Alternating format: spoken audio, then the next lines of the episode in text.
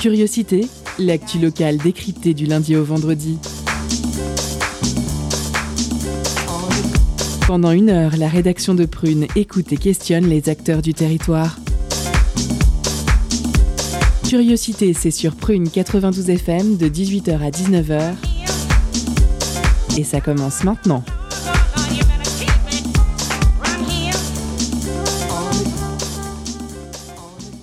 Bonsoir chères auditrices et auditeurs, vous êtes sur Prune 92 FM, il est 18h et c'est l'heure de Curiosité, votre quotidienne d'actualité locale. Je suis Salomé et avec moi ce soir notre intervieweuse Perrine. Salut Salomé. Salut Perrine, notre intervieweuse Ayane. Bonsoir. Bonsoir Ayane, notre chroniqueur Anthony. Bonsoir. Bonsoir Anthony, notre nouveau chroniqueur Camille. Bonsoir à toutes et à tous. Bonsoir Camille, et bienvenue dans notre équipe de choc et notre réalisateur Pierre. Bonsoir Pierre de loin. Euh, au sommaire de l'émission ce soir, en première partie, nous parlerons du travail le dimanche avec Fabien Lédin, référent commerce CGT pour le département de Loire-Atlantique. Ce sera une interview de Perrine. Dans un second temps, focus sur une inauguration et des nouveaux locaux, ceux du, Secours populaire français de Loire-Atlantique, véritable lieu de vie et d'échange. Pour en discuter, nous recevons Daniel Alexandre, secrétaire général départemental du Secours populaire, et ce sera une interview d'Ayane. Ce soir, nous avons aussi des chroniques. La chronique d'Anthony sur le merveilleux thème du Memento Mori et la chronique de Camille sur le non moins merveilleux thème du Black Friday. À 18h30, comme d'habitude, nous avons notre pause cadeau qui ce soir vous fait gagner des places pour le concert de Ichon. Et en fin d'émission, un reportage de la... Euh, non, pardon. Et en fin d'émission, pas de reportage. Ce sera un autre jour. Euh, mais avant de commencer, que s'est-il passé d'insolite dans le monde ces derniers temps? On part tout d'abord en Argentine, où les actualités insolites sont footballistiques, je dirais même maradoniennes. Jeudi dernier, donc jeudi 25 novembre 2021, c'était l'anniversaire de la mort de Diego Maradona, légende du football et presque un nouveau dieu du panthéon argentin. Cet anniversaire a été marqué par les révélations d'un docteur et journaliste qui a précisé que le cœur de Diego Maradona n'avait pas été enterré avec son corps. L'organe se trouverait toujours au département d'anatomie de la police, là où l'autopsie a été réalisée. Il n'en fallait pas plus pour décider une bande d'aficionados du footballeur. Des supporters du dernier club que Maradona a entraîné ont décidé de mener une opération commando pour récupérer son cœur et en faire une relique. Malheureusement, l'opération n'a pas pu aboutir car le cœur est resté introuvable. Je ne sais pas vous, mais moi je pense qu'une légende autour de ce cœur va naître bientôt, car il ne faut jamais sous-estimer la passion des Argentins pour El Pibe de Oro. Vous voulez une preuve supplémentaire de ce que je dis? Ok, pas de souci. Jeudi 25 novembre ne marque pas seulement l'anniversaire de la mort de notre icône, mais aussi une naissance. Un fan de foot argentin est devenu papa pour la troisième fois d'un petit Diego. Cet enfant rejoint une jolie famille avec deux sœurs aînées, elles sont jumelles et elles se nomment Mara et Donna. Mmh. J'ai vérifié, Maradona avait un deuxième prénom, Armando. Donc c'est bon, si la famille a un autre enfant, il ne sera pas hors jeu. Bref. Bon, tout l'insolite ne se passe pas non plus en Argentine, alors rapidement deux autres petites nouvelles. En Inde, un homme déclaré mort est retrouvé bien vivant après avoir passé une nuit dans une chambre froide à la morgue, ce qui lui a sauvé la vie. Les nombreuses pannes de courant qui ont empêché le congélateur de marcher correctement. Et pour la dernière, on part aux États-Unis où une TikTokeuse a avalé son AirPod au lieu de son médicament. Paniquée, elle a essayé d'envoyer un message vocal à un ami depuis son ventre pour lui raconter l'incident. Son écouteur étant toujours connecté à son téléphone, la note vocale a bien été enregistrée et a été envoyée à son destinataire. Mais à cause de gargouillements d'estomac, comme c'est étonnant, l'audio était totalement brouillé. Je vous laisse méditer là-dessus et de notre côté, on enchaîne avec la suite de notre programme. C'est maintenant l'heure de l'interview. Perrine reçoit Fabien Lédin, référent commerce CGT du département 44, pour parler notamment du travail le dimanche. C'est parti. Culture, questions sociales et politiques, environnement, vie associative. On en parle maintenant dans l'entretien de curiosité.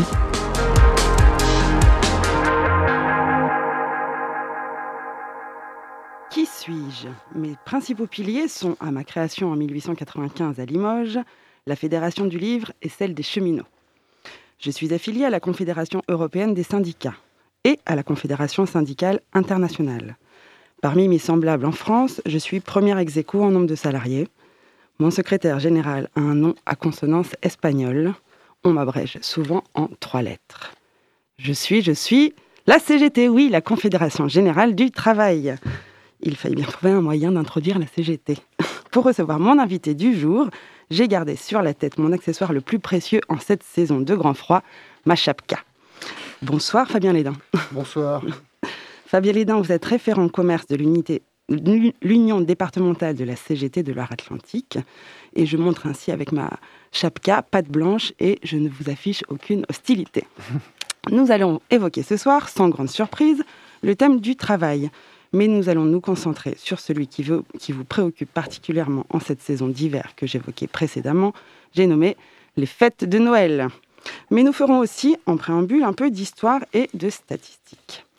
Désolé si j'attaque un peu fort, mais aujourd'hui, en France, le taux de syndicalisation est le plus faible de son histoire, de l'ordre de 7% des salariés. Au moment du Front populaire et à la Libération, ce taux avoisinait les 50%, et ce jusqu'à la fin des années 70.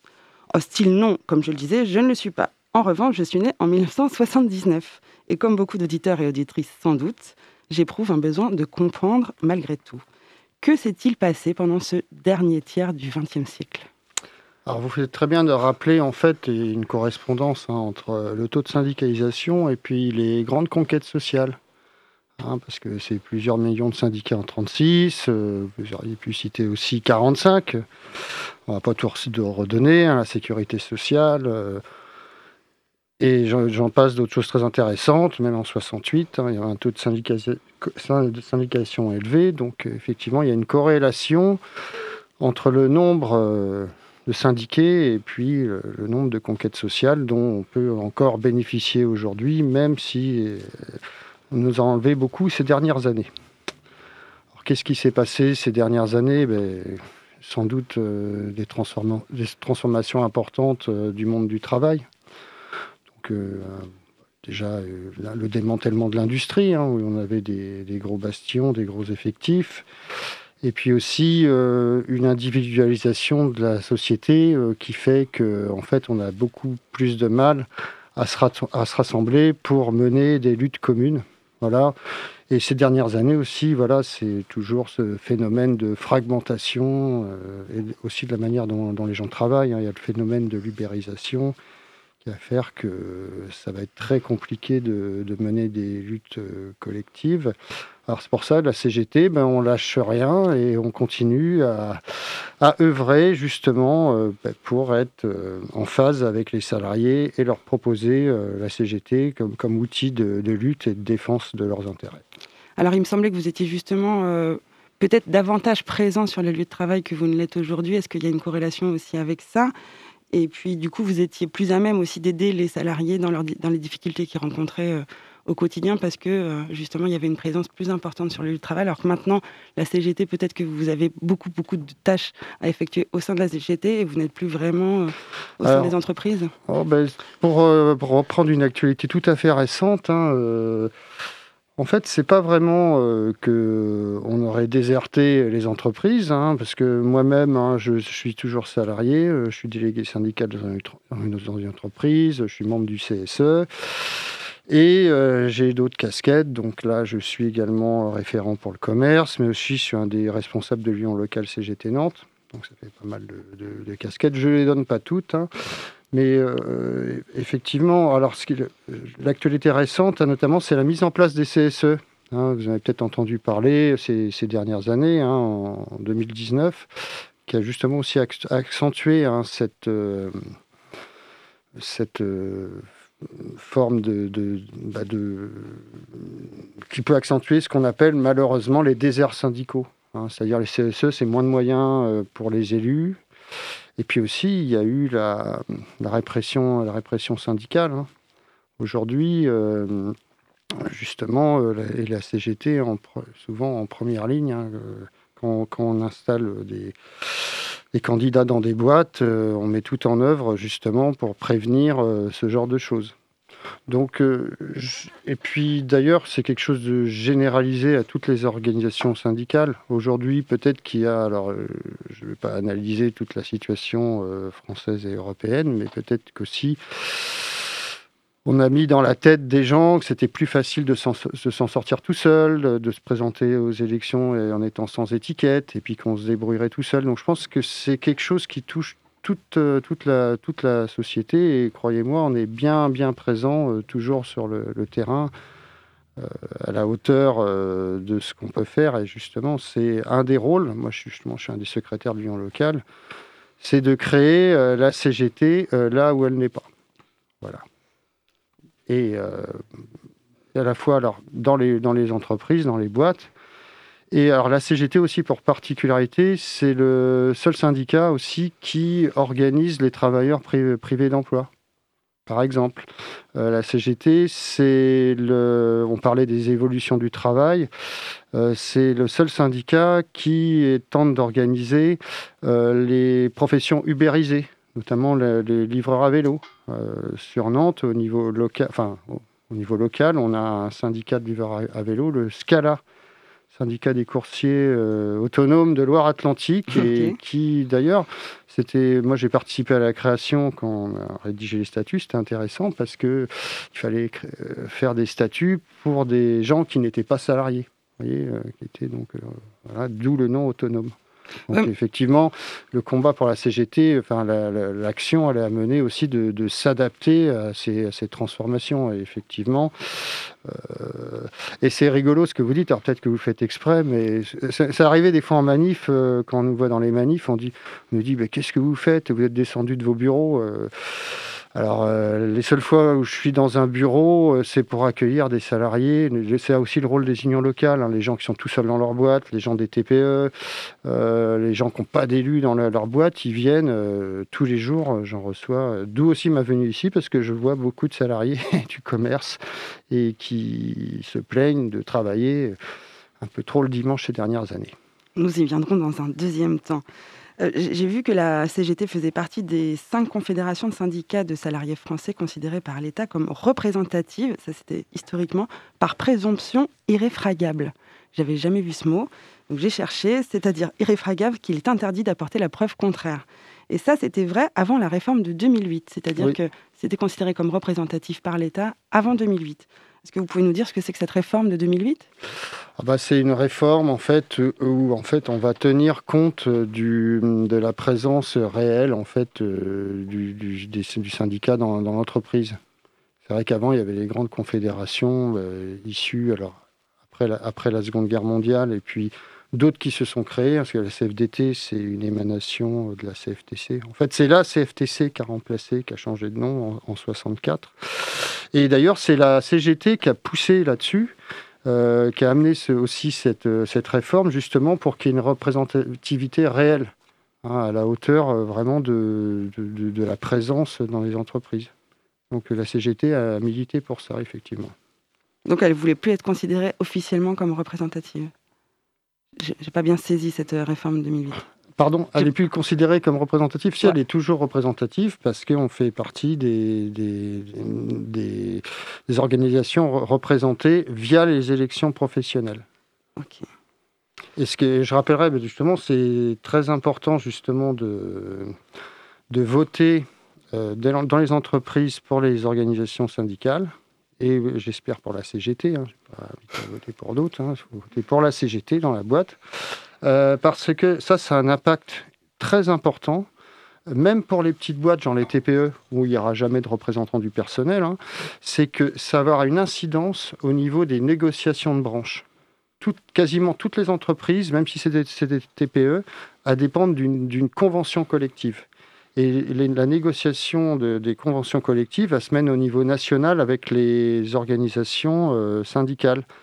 Sauf que, et donc, plus la CGT est représentée, en fait, euh, plus on aura de poids dans les négociations, euh, parce que voilà, les négociations, c'est c'est des organisations syndicales de salariés qui font face à des organisations euh, patronales, hein, qui, elles, sont très bien, très bien organisées, traînent très bien la route. Justement, vous parlez de, branches. Euh, dans le paysage politique français, on entend toujours parler de vous. Vous êtes donc bel et bien toujours présent, mais on ne sait plus très bien auprès de quel public. Parce que, euh, on, a l'impression en effet qu'il y a la CGT qui représente un tel, un tel, un tel, un tel, et finalement, on n'arrive pas à trouver un combat qui soit vraiment commun. Et du coup, comment essayer de faire en sorte de rassembler à nouveau Vous en parliez déjà au début de l'émission, en, disant que la, société essaye de fragmenter la population. Mais personnellement, quand je vois un peu les combats de la CGT, j'ai l'impression que c'est toujours par branche, par clan, et que finalement, ça finit aussi par monter les, les uns contre les autres. On n'arrive plus à se sentir tous euh, solidaires les uns des autres. Alors, euh, au niveau de, des, combats de la CGT, il faut, voir, il faut revenir à, l'histoire, en fait, euh, de la création des syndicats et du syndicat qui était la, CGT en 1895 de mémoire. Hein. Mm. Euh, ce qu'il faut bien voir, c'est que le, à l'origine de la création du syndicat, au début, il y a des, luttes dans, les entreprises. Donc ce que vous appelez, alors ce qui s'est transformé après, ce que vous appelez des branches. à l'époque, il y avait la métallurgie, après il y avait la les chemins de fer, le, bah, le livre au début, qui était, qui les tout premiers. Hein. Et euh, en fait, euh, qu'est-ce que c'est que la, la, CGT En fait, c'est euh, l'union de tous les syndicats qui s'étaient créés isolément, par branche, et aussi des, ce qu'on appelait les bourses du travail, qui étaient là, qui n'étaient pas des, qui pas des structures euh, professionnelles au, sens strict, mais qui étaient des structures euh, territoriales.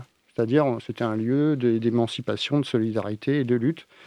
Et donc, les unions locales, elles ont en fait, euh, sont les héritières. Et ensuite, on a, on a en 1895, c'est quoi la Confédération générale du travail? Ben, C'est la confédération de tous ces, tous ces syndicats d'entreprises, qui étaient en 1895, et puis aussi de ces lieux qui étaient les bourses du travail.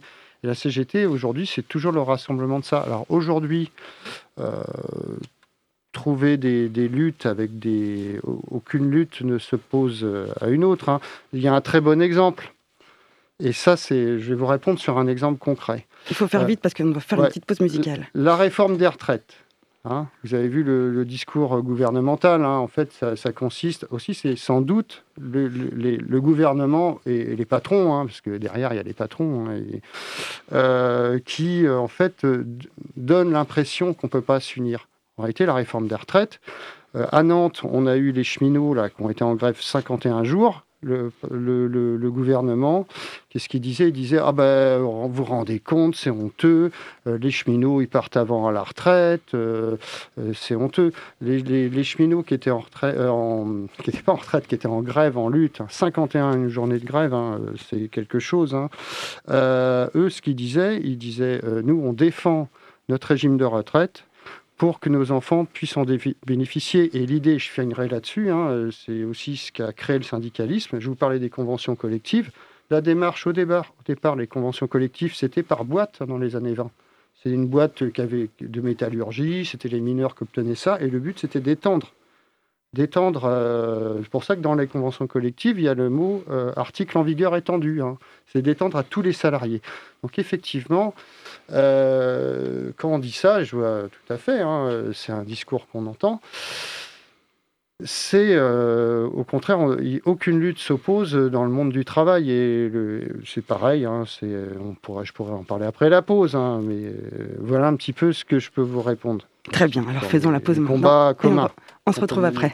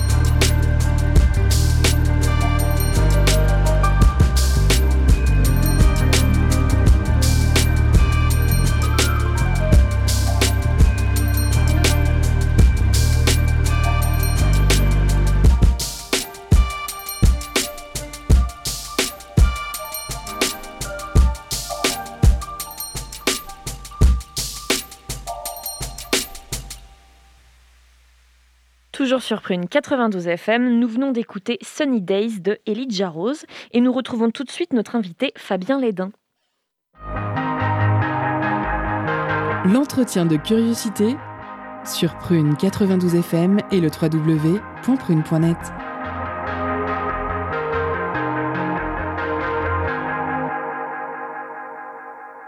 Nous revenons à la deuxième partie de notre entretien avec Fabien Lédin, référent commerce de l'Union départementale de la CGT de Loire-Atlantique. Fabien Lédin, j'arrête à présent de vous cuisiner. Mais ces questions de représentativité et de défense des salariés me taraudent. J'ai pas pu m'empêcher d'en discuter avec vous. L'occasion était rêvée. Nous allons à présent parler du sujet qui vous occupe et vous préoccupe en ce moment, le travail le dimanche. C'est-à-dire que l'on envoie des mères et pères de famille, des étudiants, au travail le dimanche pour que les autres puissent consommer. La préfecture de Loire-Atlantique semble avoir accédé une nouvelle fois aux demandes du patronat, comme vous l'appelez. Première ouverture dimanche dernier pour le Black Friday. Ouverture des commerces de détail trois dimanches de décembre prochain. Qu'est-ce qui vous révolte le plus dans ces ouvertures le dimanche? Bah, Justement, ça sera dans la continuité de la question que vous m'avez posée, hein. euh, c'est-à-dire euh, l'éloignement euh, entre les salariés et les décideurs. C'est-à-dire que nous, ce qui nous, déjà, ce qui nous révolte, c'est que travailler le dimanche, hein, je rappelle que le dimanche a été conquis en 1906, hein. donc d'avoir un jour commun, hein, c'est pas pour aller à la messe en particulier, mais d'avoir un jour, on peut y aller aussi, mais c'est d'avoir un jour commun, euh, justement pour faire aussi société. Et euh, ce qui est vraiment dommageable, c'est que depuis 2014, hein, euh, à Nantes, euh, on accorde systématiquement des dérogations pour ouvrir les commerces le dimanche. Hein. Et depuis 2014, moi, en tant que représentant CGT, je me rends compte, euh, alors c'est pas du fait de notre organisation, parce que nous, on est depuis le début, on est contre, on n'a jamais signé, on n'a jamais signé pour ça. Oui, ça fait, ça fait partie des raisons de votre colère aussi, j'imagine. Euh, oui, entre autres, mais euh, c'est surtout que finalement, les salariés, on, prend des décisions à l'aveugle sans se référer aux travailleurs, aux travailleuses. Quoi, Vous voulez dire que les, les salariés ne sont pas consultés? Ils ne sont pas consultés, euh, pas à notre connaissance. Euh, c'est-à-dire qu'il y a un processus. Euh, donc en 2014, en fait, il y a eu un. Donc les, vous savez que les, maires peuvent prendre des arrêtés. Hein. donc ça a démarré comme ça en 2014. Et ils l'avaient fait condition. Ils doivent le faire à condition de prendre l'avis de ce qu'on appelle les partenaires sociaux les partenaires dont vous faites partie. Dont on fait, on fait, on fait partie, euh, si on reprend cette terminologie-là. Quoi. Partenaires sociaux, ce n'est pas un terme qu'on aime de trop, les partenaires sociaux. Euh, et en fait, euh, donc, pour légitimer, si vous voulez, ces ouvertures, on demande l'avis des partenaires sociaux, puis en plus, on leur demande de faire un, accord territorial, hein, un accord cadre territorial. Et dès le début, nous, à CGT, on, a, on s'est élevé contre ça, puisqu'on s'est rendu compte que les contenus des, accords, en fait, ça reprenait euh, pour l'essentiel ce qui existait déjà dans le Code du travail. Et ensuite, en fin d'année, euh, bah voilà, on a euh, comme ça un, ticket, hop, il y a eu une discussion entre les partenaires sociaux, donc les, organisations patronales et certaines organisations syndicales, et ensuite, tous les ans, ben, on répète le même geste, on vote euh, en conseil municipal, euh, euh, on donne un avis favorable aux ouvertures du dimanche qui permet au maire de, déposer un arrêté et d'ouvrir le, dimanche. Et alors, on n'a pas, ces dernières années, il y a aussi la question de la préfecture hein, qui peut prendre des, poser des dérogations. Oui, là, ça, avait l'air d'être le cas. Euh, cette voilà la préfecture, parce que la préfecture peut le faire. Et notamment, euh, ça a été le cas pendant la crise Covid. Hein. Vous savez, euh, pendant, la, pendant le confinement, tout le monde disait qu'on allait, il y aurait le monde d'après, que ce serait génial, qu'on allait se réveiller. À la discrétion des préfets. Et juste après, ben, on a, au contraire, on a accéléré le processus. On, on s'est mis à ouvrir plus de, plus de, plus de dimanches. Alors, les patrons ils disent pour mettre du beurre dans les épinards pour les salariés. Alors pour nous, c'est pas le dimanche, euh, c'est pas le, problème, hein, c'est que les salaires sont trop bas. Et si les, tours, les commerces ne tournent pas, c'est que le pouvoir d'achat, euh, il est en berne, que la vie, elle est trop chère. Et, que le dimanche, c'est un moment important euh, au, niveau de la, société.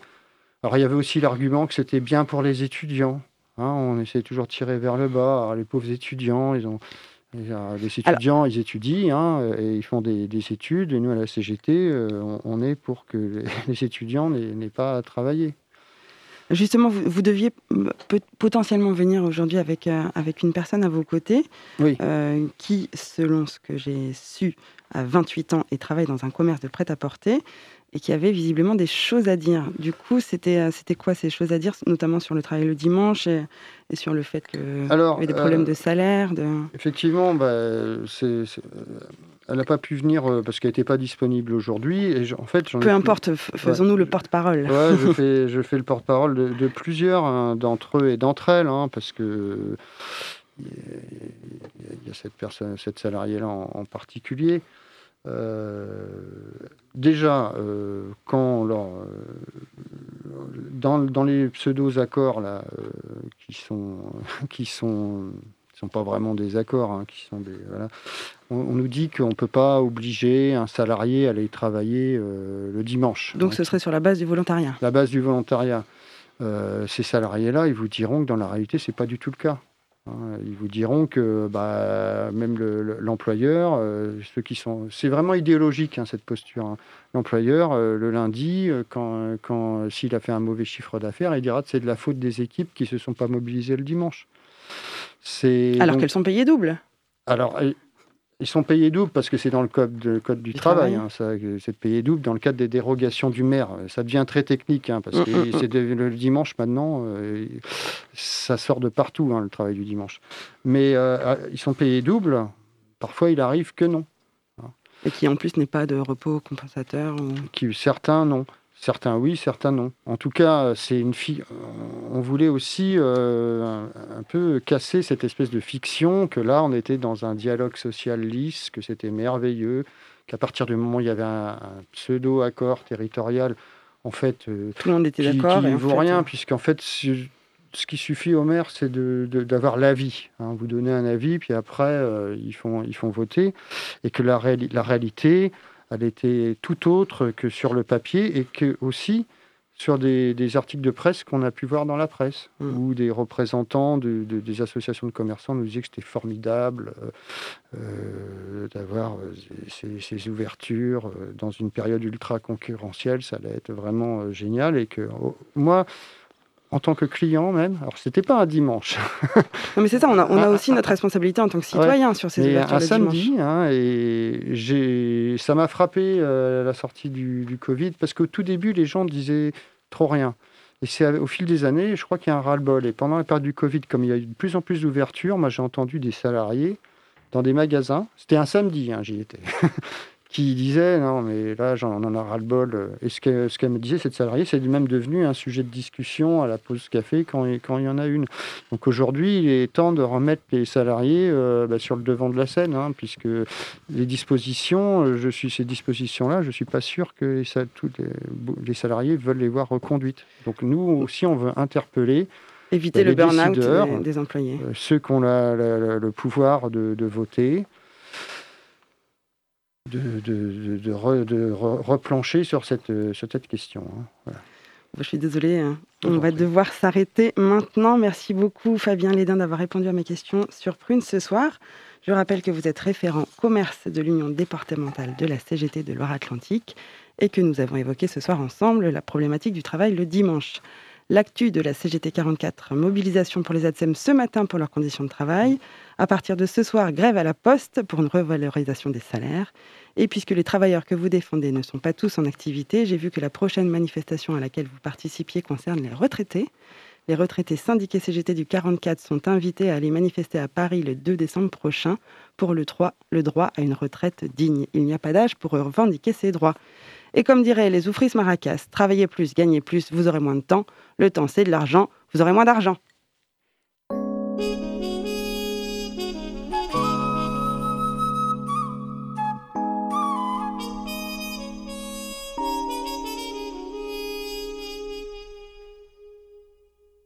I wanna feel the air to the end.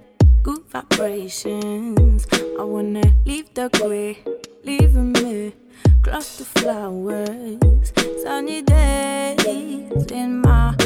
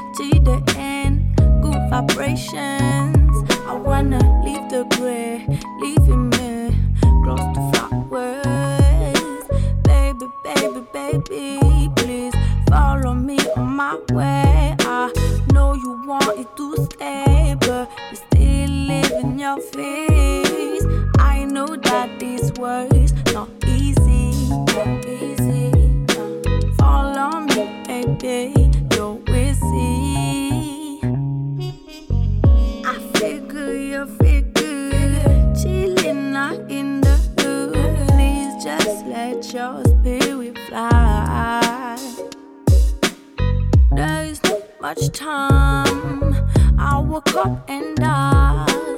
These are it, are uh, these are better. Uh.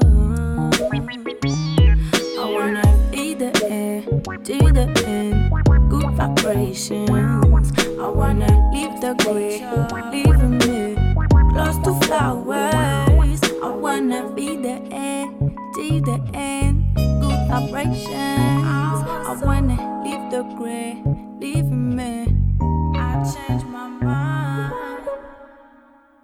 Toujours sur Prune 92 FM et Mea Culpa, vous venez à l'instant d'entendre Sunny Days de Elijah Rose et la musique précédente était euh, Equinox de Sambé.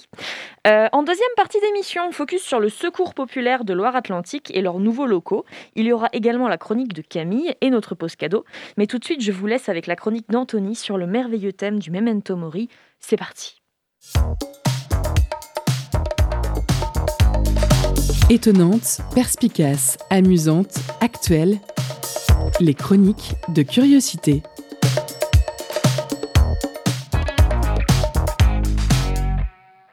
Il pleure dans mon cœur comme il pleut sur la ville, comme dirait Kinvey. Et il a raison. Il fait froid, le Covid revient et nous sommes tous des damnés de cette société capitaliste. En plus, on est en novembre et c'est le mois le plus triste de l'année d'après une source fiable, moi-même. Déjà, c'est le mois de la remise des prix littéraires où des auteurs bourgeois parisiens moyens euh, récompensent d'autres auteurs bourgeois parisiens moyens. C'est un peu comme s'ils faisaient tous l'amour entre eux, mais avec des mots, car quand même, ce sont des littéraires. Euh, novembre, c'est aussi la nouvelle nulle de Flaubert, que même lui a renié, et qui parle de prostitution, car c'est la fête, on s'amuse, vive novembre Puis il fait froid, il pleut, les feuilles mortes collent aux chaussures, il fait nuit à 17h, et c'est l'automne. L'automne, c'est chiant. Tout ce qui se passe, c'est la chute des feuilles mortes, sur le sol pavé de souffrance. Afin de nous rappeler que rien n'est éternel à part Michel Drucker, et en tout cas pas ma respiration, puisque j'ai raté là. Euh, et, vous savez ce qui tombe aussi vite que des feuilles mortes en automne? Réponse. Mes cheveux. Oui, je perds mes cheveux, et non, je ne veux pas me cacher. De toute façon, comme on est à la radio, bah on me voit pas. Euh, mais oui, je perds mes cheveux. Chaque shampoing voit partir nombreux d'entre eux, tels des soldats qui vont au front. Front qui grandit à- d'ailleurs de jour en jour. Et à chaque shampoing, finalement, je perds mes cheveux. Je perds, je perds plus de cheveux qu'il existe d'électeurs d'Anne Hidalgo. Euh, J'en perds donc au moins 12, quoi. Euh, le problème, c'est que si je deviens chauve, avec ma morphologie et mon corps d'Apollon, quoi, euh, je ressemblerais pas à The Rock, mais plus à Eric Ciotti, donc c'est un peu embêtant. Et au final, je suis un peu un, un Prométhée moderne. Lui, bon, il se faisait dévorer le foie par un aigle, et moi, je perds mes cheveux. Mais on vit le même destin tragique. Car les gens ne savent pas à quel point c'est dur la perte des cheveux dans la société. Les cheveux, c'est un vecteur de pouvoir, hein, ils le disent même dans la Bible. Genre Samson, c'est un héros trop fort et tout, mais il meurt parce que Dalila lui a coupé les cheveux. Bon, ensuite, elle se promenait en itsy bitsy bikini qu'elle mettait pour la première fois, mais ça, c'est une autre histoire. Même d'un point de vue social, c'est cool les cheveux. Genre, si t'as pas de cheveux à 20 ans, c'est que soit que t'es un skinhead, soit que t'as perdu un pari, soit que t'es en phase terminale, donc c'est pas top. Euh, c'est pour ça que je veux briser les tabous aujourd'hui. Je suis un peu un, un lanceur d'alerte. Perso, je sais que mes cheveux ont encore quelques belles années devant eux, contrairement à mes espoirs d'une société meilleure. Je, je suis pas encore en phase terminale de la calvitie, mais c'est vrai que je me vois mal survivre sans le plaisir quotidien de me faire des petites couettes. hein. Et, ça, c'est dur. Chaque fois, on voit dans les magazines ou à la télé des mecs parfaits avec des cheveux ultra beaux, même passés 50 ans, avec leurs cheveux poivre et sel, un peu comme Georges Clounet et autres Pascal Pro. Mais la perte des cheveux, c'est vraiment un des grands tabous de cette société. hein. Ça parle toujours de Covid, d'immigration, d'insécurité, mais c'est pas ça les vrais sujets. Le vrai problème de la société, c'est que certains mecs, ils peuvent pas se faire un petit carré à frange passé 35 ans. Et il y a vraiment une inégalité entre les hommes face à ça, hein. surtout par rapport aux filles. Alors ok, les filles, elles ont les règles, la maternité, les inégalités salariales, le harcèlement sexuel, mais nous aussi les hommes, on a des problèmes d'abord. nous déjà, on perd nos cheveux. Euh, en plus, la société nous impose d'avoir des muscles pour ouvrir les pots de cornichons, donc vraiment, la vie, elle est pas facile. hein. En plus, sur Tinder, euh, parlons-en de Tinder, on a moins de matchs que les filles, mais encore une fois, on ferme les yeux sur les vrais problèmes. hein. Euh, et puis, bon, les produits toxiques dans les tampons, ok, c'est un peu relou, mais franchement, est-ce que c'est pas mieux qu'être seul et chauve pour passer l'hiver Hein? Les femmes, elles ont certes des effets secondaires de la pilule, mais elles ont surtout plus de choix dans les magasins de vêtements. Mais ça, évidemment, elles l'oublient hein, dans les manifestations et tout ça, là, et sur les réseaux sociaux. Hein, elles veulent pas avouer leurs privilèges, évidemment. Donc, finalement, pour que plus personne n'ait de problème face à ces nombreuses inégalités euh, que j'ai dénoncées ici, j'ai une solution supprimer l'humanité. Bon, pour cela, mon plan est simple. Il faut tout d'abord voter Macron en 2022 euh, pour qu'ensuite il accélère le réchauffement climatique comme il le fait si bien jusqu'ici. Comme ça, paf, les gens y meurent et hop, c'est gagné. En plus, et c'est la meilleure des conséquences, et je finirai là-dessus, il y aura même plus euh, la pire chose de ce monde, à égalité avec le fascisme évidemment, à savoir le mois de novembre. Eh ben, merci beaucoup, Anthony, pour cette chronique. Mais je tiens quand même à préciser une chose pour nos auditeurs. Anthony a de très beaux cheveux. Euh, eh ben, c'est maintenant l'heure de faire une pause cadeau. Concerts, spectacles, cinéma. Tout de suite, Prune comble ta soif de culture avec la pause cadeau.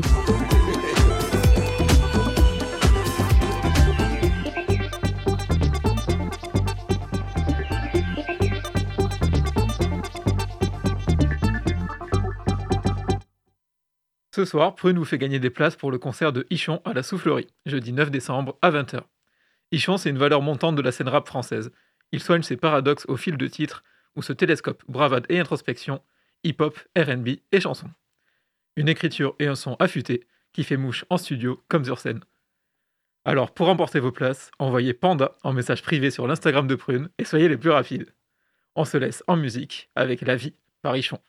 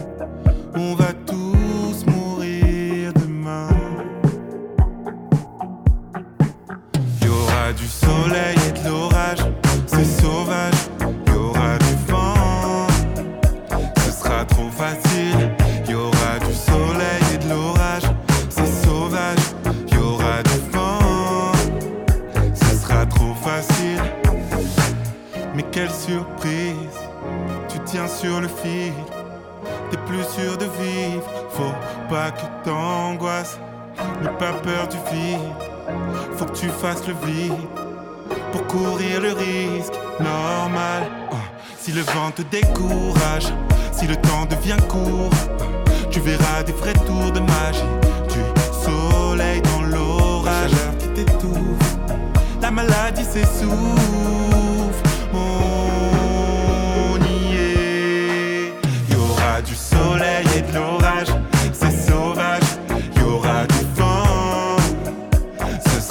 Sera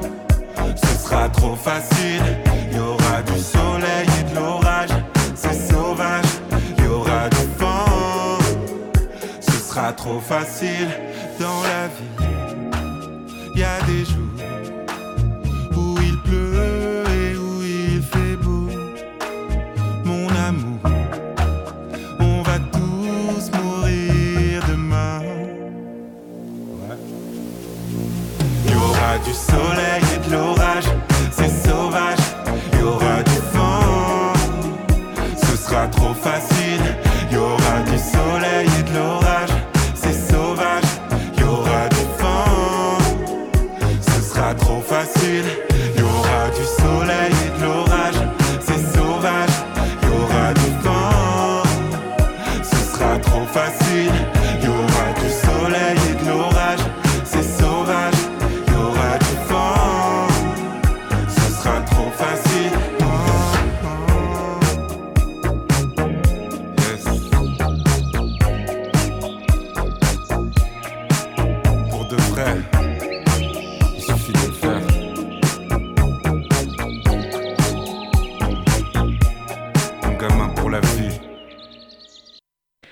Toujours dans Curiosité. Et tout de suite, il est l'heure du focus sur le Secours populaire de Loire-Atlantique et leurs nouveaux locaux, dont l'inauguration a eu lieu il y a peu.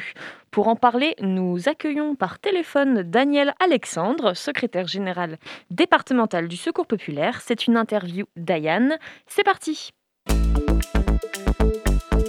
Focus sur une initiative, un événement, un engagement. C'est le zoom de la rédaction.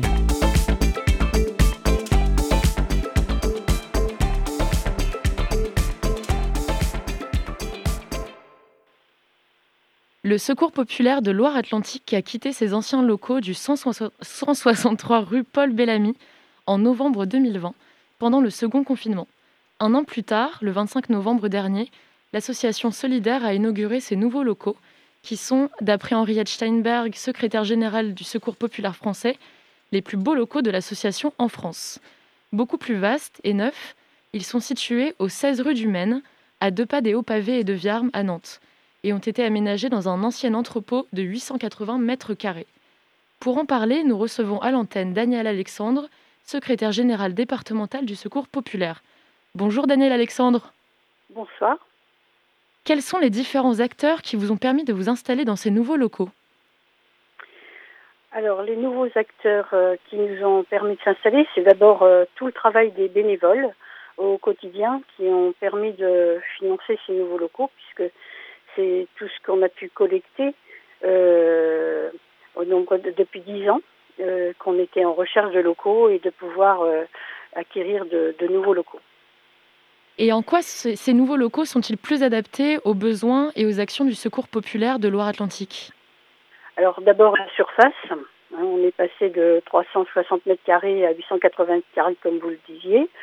On a pu euh, faire des surfaces, euh, des bureaux et des salles euh, pour pouvoir accueillir euh, déjà euh, dignement les personnes, les familles accueillies au sein du secours populaire qui viennent chercher euh, les- les- l'alimentaire, les vacances, le sport, la culture.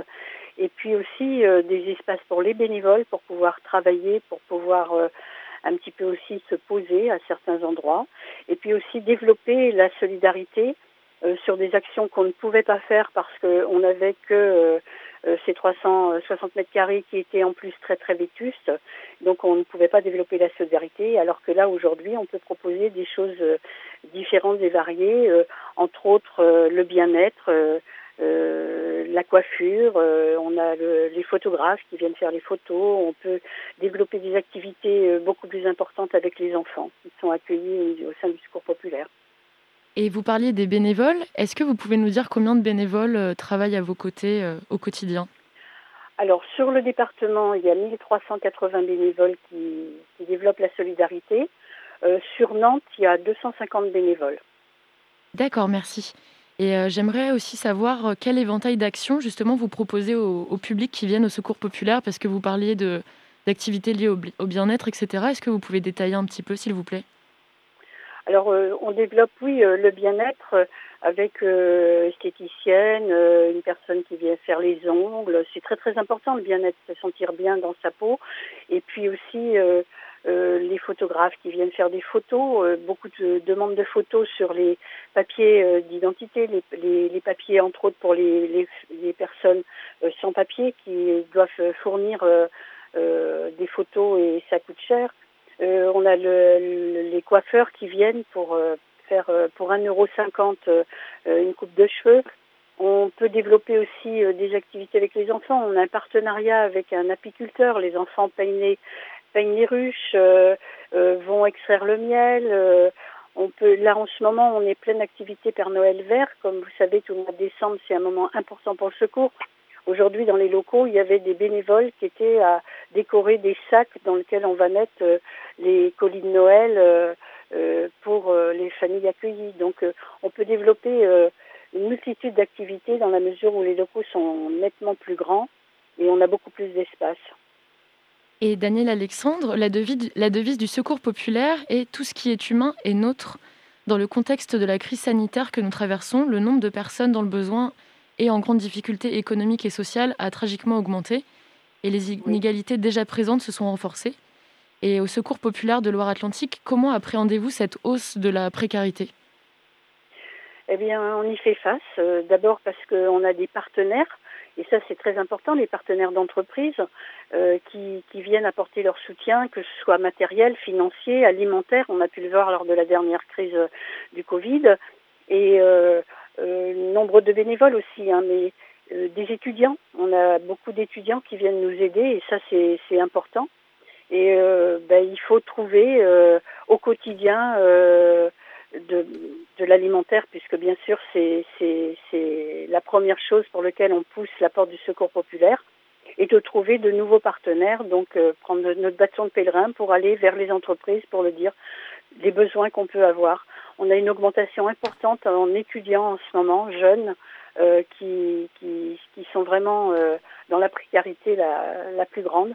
Euh, les grandes écoles, on a vraiment des, des, des nombres importants qui viennent pousser les portes du secours de toute association, je pense, et en particulier du secours populaire. Et est-ce que vous pouvez nous parler de la, de la naissance du Secours populaire? De là, je vous entends mal. Ah pardon, est-ce que vous pouvez nous parler de la naissance du Secours populaire? Vous pouvez nous expliquer le contexte de, la naissance de l'association? La naissance de l'association, ben, le Secours populaire, c'est l'après-guerre, hein, c'est tous les enfants, c'était très très euh, euh, axé sur les enfants, euh, les enfants orphelins, les, les, personnes qui avaient tout perdu après la guerre, les résistants. Donc notre président national, Julien Lauprêtre, qui était un grand résistant et qui a créé ce mouvement. Et puis euh, on est parti sur aussi le, les vacances. C'était important après cette période de, de, de guerre de, pouvoir permettre à des gens de manger et de partir en vacances. Et puis euh, bah, après, ça s'est développé euh, au niveau des au niveau des régions, au niveau des départements. le secours populaire s'est développé. Et là, euh, on a pu développer l'accès au sport, euh, euh, l'accès aux vacances, euh, les Pères Noël verts qui sont importants et qui, sont en ce moment en, pleine période. Euh, donc voilà, le secours populaire a démarré de nos, nos anciens qui, qui ont euh, combattu euh, euh, cette euh, grande période de précarité après-guerre. Merci beaucoup. Donc, nous recevions Daniel Alexandre, secrétaire général du Secours populaire nantais, suite à l'inauguration des nouveaux locaux de l'association Solidaire, située 16 rue du Maine à Nantes. Un grand merci d'avoir été avec nous à l'antenne. Merci. Et merci beaucoup à Yann pour cette interview et on enchaîne en musique.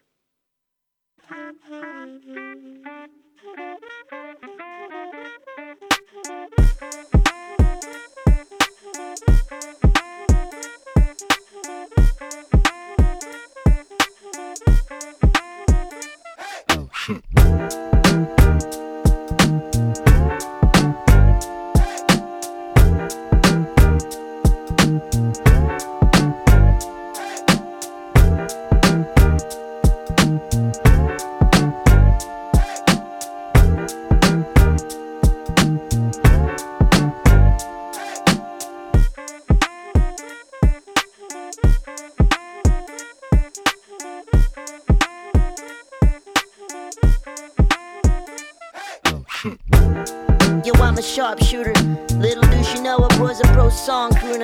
Sings a pretty song reminder of the good times. Sings a sad song reminder that she's on his mind. You got the smiley face, but I'm the one who's yellow. Slowly fading into red and not so friendly fellow. I hit the party anyway to turn up with my friends. I'm fucked up spinning round and round. I think I'm ready to Yeah, let's go. Yeah, let's go. I'm still touring in Japan. They call me Monkey San. They like to stand.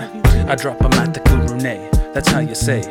I'll be back with the world's biggest backpack. Spread your wings like an eagle or an osprey. Cause this is music, not cosplay. So you can hold the cheese on those NFTs. Cause I'm a triple threat. Arm, bass, drums, and keys. Mark. Yo, I'm at work right now, homie. I told Benny the same thing. You just gotta let her know how you feel. Been such a long time since I seen your smile. Damn, I miss her. Let me think about it for a minute. Let me think about it for a while. I can't shake the memory, memory of you in my mind. All I wanna do is smoke a joint with you and kiss you one last time. Been such a long time since I seen your smile. Damn, I miss it. Let me think about it for a minute. Let me think about it for a while. I can't shake the memory,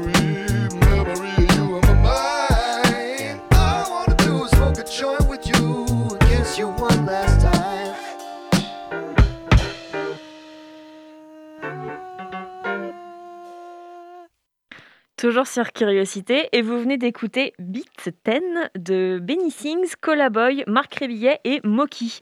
Et je vous laisse tout de suite en compagnie de Camille pour sa chronique sur le Black Friday. C'est parti. Étonnante, perspicace, amusante, actuelle, les chroniques de Curiosité.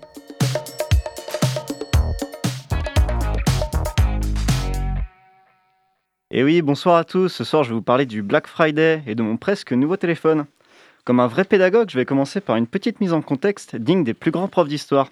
Alors, il faut savoir, les enfants, que le Black Friday, c'est une tradition importée directement des États-Unis, chez qui ça a commencé dans les années 70. Et un petit peu comme pour les titres de films venus d'Amérique, visiblement, en France, les traducteurs ont eu la flemme de faire leur boulot. Ce vendredi noir, oui, parce que moi j'ai décidé de vous faire la traduction, je suis sympa. Ça consiste en fait en un jour de grosses promotions dans presque tous les magasins du pays. Ça, c'est l'Amérique. On les reconnaît bien là. On sent l'odeur du Big Mac tiède et du coca éventé dans la salle de réunion où ils ont décidé de créer cette journée. Je vois bien ces gars. Oui, parce que c'est sûr que c'est des gars qui ont décidé ça. Je vous rappelle que c'est, on parle des États-Unis des années 70 quand même. Donc ces gars, ils sont bien évidemment blancs, comme leurs cheveux, enfin, ce qu'il en reste, comme euh, nous disait Anthony tout à l'heure. Et on a un, disons John, au hasard, il a dû dire un truc du genre Bon, c'est pas mal les chiffres là, on se fait un paquet de pognon, mais comment qu'on fait pour en en gagner plus? Et là, il y en a un d'autre, disons Michael, toujours au hasard, hein. il a dit On n'a qu'à faire des grosses promotions sur une seule journée. Comme ça, on se fait moins de marge, mais comme tout le monde va profiter pour acheter, on sera quand même gagnant. Et voilà, là-dessus, Banco, ils se sont servis un coca, une grande frite et un burger. Ils ont décidé que ce serait chaque année le quatrième vendredi du mois de novembre. Suite à cette dernière info, je vois déjà sortir vos calculettes. Mais ne vous fatiguez pas, je l'ai fait pour vous. Et figurez-vous que c'était vendredi dernier. C'est fou ce hasard quand même On dirait que quelqu'un a écrit la chronique spécialement pour l'occasion, dis donc Bon, de toute façon, je pense qu'à moins de ne pas avoir eu de connexion internet la semaine dernière, vous en avez forcément entendu parler. Faut dire que c'était difficile de passer à côté de la communication que je qualifierais sobrement d'un poil tape à l'œil. Vous savez, c'est la base d'immenses prix rouges et autres pourcentages de réduction écrits en rouge dans des cadres jaunes. Ouais, clairement, le Black Friday, c'est ni pour les daltoniens, ni pour les épileptiques. Malgré ce petit caractère exclusif, ce jour de solde massif a plutôt bien pris chez nous depuis quelques années, essentiellement sur Internet. Alors personnellement, pas plus bête qu'un autre, je me suis dit, bon, il y a des promos, j'ai besoin d'un téléphone, allez, je regarde. Figurez-vous que j'ai failli repartir avec une enceinte, une console de jeu, une trottinette électrique, une télé, un drone, et que j'en avais oublié mon besoin initial de téléphone. Heureusement que je suis pauvre et que ma banque ne m'autorise pas le découvert. J'étais prêt à tout acheter, mais en même temps, c'était écrit en plus gros la réduction sur le produit que ce qui me restait à payer. Du coup, ça m'a donné envie. C'est au moment de payer le panier que je me suis rendu compte que je m'étais un petit peu laissé emporter et que j'avais pas le budget du ministère de la Défense à ma disposition. En plus, avec le recul, j'ai pensé à celui à qui j'allais donner cet argent. Je me suis vaguement souvenu d'un milliardaire américain chauve qui s'envoie littéralement en l'air dans l'espace avec des fusées en forme de pénis. Un type qui s'appelle Jeff et qui a des petits soucis avec des choses comme le respect de la vie privée, le droit du travail ou le paiement des impôts sur les sociétés. Du coup, j'avais plus trop envie de lui donner mon argent. Et finalement, j'ai tout retiré de mon panier, même ce super téléphone à moins 50%. Pourtant, ce téléphone, contrairement à tout le reste, j'en aurais bien besoin. Le mien, il fait des AVC, régulièrement il s'éteint, l'air de me dire Mais laisse-moi tranquille, j'ai le droit à ma retraite moi aussi. Ce qui est plutôt chiant. Ce qui m'arrangerait bien dans cette histoire, si, si dans un mois à peu près, on pouvait célébrer l'anniversaire d'un prophète religieux en s'offrant des cadeaux par exemple. Comme ça, je me dis que je peux bien attendre jusque-là et qu'un mois, c'est pas si long en vérité. Mais bon, une fête comme ça, ce serait presque plus bizarre que le Black Friday, que le Black Friday comme tradition. Eh ben, merci beaucoup euh, Camille pardon, pour cette chronique et je te rejoins tout à fait. Moi aussi, je dois m'acheter un nouveau téléphone, mais euh, je n'ai pas, euh, je n'ai pas cédé. Euh, eh ben, écoutez, c'est déjà la fin de l'émission. Donc, je tenais à remercier nos invités du jour Fabien Lédin, référent commerce de la CGT du département de Loire-Atlantique, et Daniel Alexandre, secrétaire général départemental du Secours populaire. Merci à toute l'équipe Perrine, Ayane, Anthony, Camille et Pierre pour la réalisation de cette émission. Euh, merci à vous, bien sûr, chères auditrices et auditeurs, de nous avoir écoutés. Vous retrouvez Curiosité dès demain à 18h. Quant à nous, on se retrouve lundi prochain. Pour combler cette attente, vous pouvez réécouter toutes nos émissions en podcast sur notre site www.prune.net. Juste après nous, c'est Money Time, alors restez sur Prune 92 FM et sur ce, moi je vous dis à la prochaine. Merci Salomé.